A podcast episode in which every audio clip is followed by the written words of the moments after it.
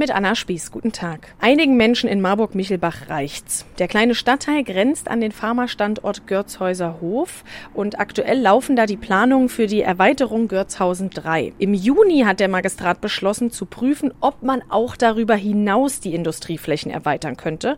Und jetzt fürchten viele, dass noch mehr Flächen versiegelt werden.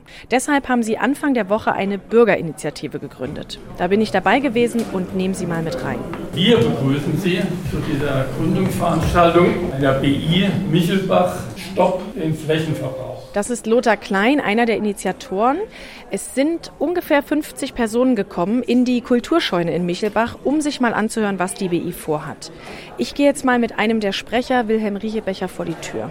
Was sind denn die Hauptbefürchtungen der Menschen, die jetzt gesagt haben, wir müssen hier eine BI gründen? In Michelbach gibt es viele Menschen, die den Eindruck haben, dass durch die Erweiterung das Dorf letztendlich umkreist wird von Industrieansiedlung. Seine Frau Jutta Riechebecher hat sich die Pläne und die Entwicklung der letzten Jahrzehnte mal angeschaut und zeigt in einer Präsentation, welche Folgen die Erweiterung für die Luft, den Verkehr in Michelbach und auch das Wasser hat. Aber was sagt die Stadt dazu?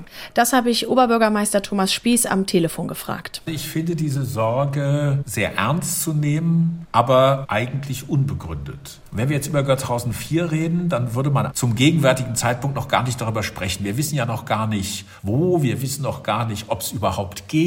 Wir wollten allerdings transparent machen, dass wir natürlich jetzt darüber nachdenken. Zurück nach Michelbach und zu Wilhelm Riechebecher.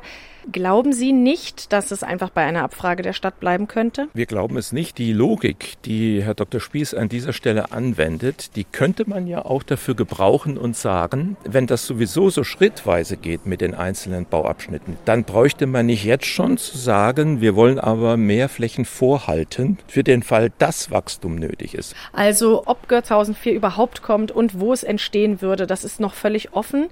Trotzdem wollen die Menschen hier in Michelbach frühzeitig mitreden um die Lebensqualität bei sich im Ort zu erhalten. Für Sie aus der Kulturscheune in Michelbach, Anna Spieß.